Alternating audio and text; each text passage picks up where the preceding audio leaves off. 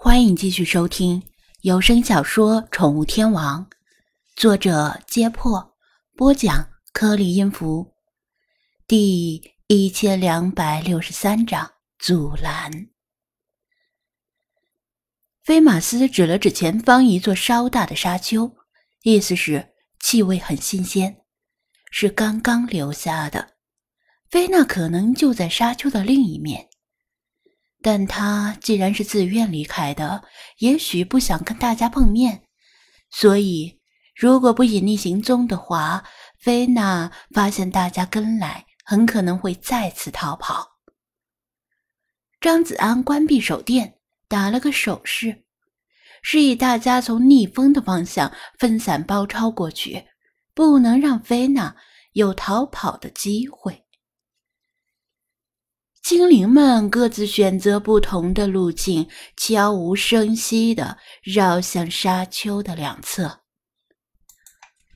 张子安目标明显，想隐匿还真不容易，只能借着枯枝朽木的掩护勉强遮蔽身形，而且没有手电照明，处于半盲状态，跟精灵们比起来，行动非常笨拙。他唯一的优势是身高和视野。站在一株歪脖枯树后面，从枯杈掩映间探头看过去。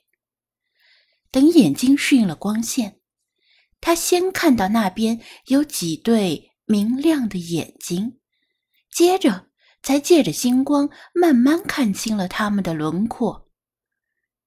他最先认出来的是菲娜。虽然光线很暗，他离得又最远，只能看到一个模糊的影子。但直觉告诉他，那就是菲娜。菲娜站在一块稍高的沙包上，与另外几对眼睛对视。令张子安吃惊的是，另外几对眼睛的主人也是猫，但不是家猫。起码不是现代意义上的家猫，而是与家猫很相似的某种野猫。难道这就是纳巴利曾经遇到过的那些猫？菲娜不耐烦地说道：“别跟着本宫了，回去过你们自己的生活吧。”他转身走了几步，但回头一看。那些猫还跟着他。本宫不打算在这里常住，只是回来看看。看到你们过得不错，本宫就放心了。所以，你们回去吧。”菲娜又说道。但无论他怎么说，那些猫总是跟在他身后，亦步亦趋。菲娜冷起脸。本宫还有要事在身，没空陪你们玩，不要跟着本宫了。说完，他身体一弓，蓄积力量，然后猛地向魔鬼之海更深的方向窜去，显然是想摆脱这些猫。然而，他刚起势，就隐约察觉到异样，生生的刹住身形，喝问道：“是谁？是谁藏在那里？”“呵呵，陛下不告而别，令老朽很是挂念。”老茶从黑暗中现身，鞠躬作揖，态度很是恭谨。却不偏不倚的挡在前进的最近捷径上，想要绕过他，势必大费周章。来的不只是你一个吧？菲娜很是气恼的扫视周围，一眼就看到某棵歪脖枯树后面探头缩脑的张子安。张子安知道藏不住了，干脆厚着脸皮站出来，打招呼道：“哈哈，菲娜，原来你也喜欢梦游啊！”其他精灵们也从藏身处跑出来。那几只野猫慌张的团团乱转，被突然出现的人和其他猫狗吓到了，不知道该往哪里跑。菲娜目光一凛，傲然说道：“难道你以为这样就能拦住本宫了？”他凌厉的扫视四周，已经做好了强行突围的心理准备。嗯，靠他们当然拦不住你，所以必须我出手才行。”张子安大言不惭的说道。“你？”菲娜差点失笑，就凭张子安，恐怕连雪狮子都拦不住，怎么可能拦得住他？因为我有法宝呀！张子安嗖的一下从裤裆里掏出又粗又硬的大宝贝，不对，是从兜里掏出了手电筒。这玩意儿的威力，你已经领教过了吧？他啪啪的一亮一灭，把玩着手电筒说道：“菲娜脸色巨变。”你胆敢拿手电晃本宫的眼睛？之前，张子安用手电晃得耳廓狐痛不欲生，甚至还稍稍误伤了菲娜，给他留下极为深刻的印象。知道手电筒这玩意儿对于夜行动物的杀伤力很大，知道归知道，他却没什么好办法。因为他不可能控制自己的眼部构造与瞳孔的缩放，只能尽力躲闪。但听说光的速度是三的后面跟着无数个零，比任何猫的速度都要快得多。若真被手电晃到了，暂时的失明是免不了的。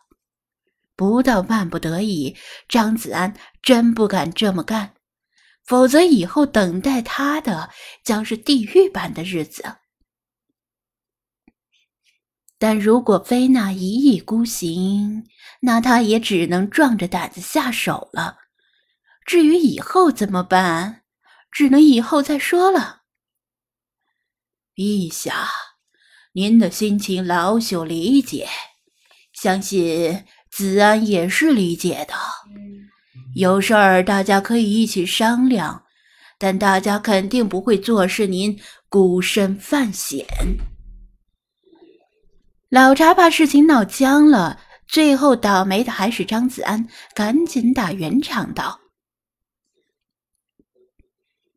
菲娜忌惮于张子安的手电筒，万一被晃得失明而出丑，像无头苍蝇一样乱撞。”那他一世英名岂不是付诸东流？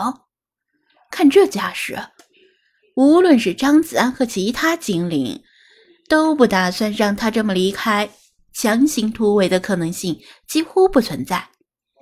菲娜虽然倔强而高傲，但也知道好猫不吃眼前亏的道理。